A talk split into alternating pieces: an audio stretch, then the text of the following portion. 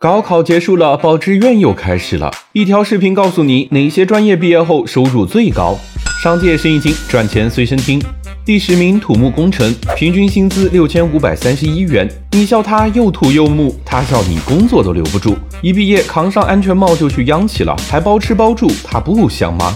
第九名电子信息科学与技术，平均薪资六千六百四十六元。电子信息行业也被称为半导体行业，现在国家重点发展的芯片科技就属于它的研究范围。第八名工商管理，平均薪资六千七百四十九元。人力财务市场营销，学的不精但学得宽。工商管理是块砖，哪里缺人往哪搬。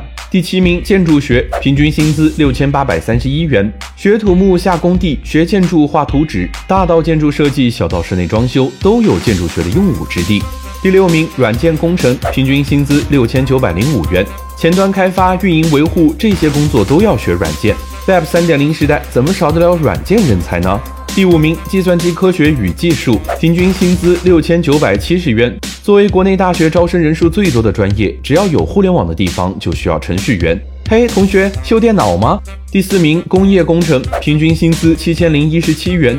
有制造业的地方就有它，不论是去互联网大厂做产品，还是在高端制造业做管理，都是不错的选择。第三名，电子科学与技术，平均薪资七千零四十九元，各种电子材料、元器件、集成电路、WiFi 都是属于这个专业的成果。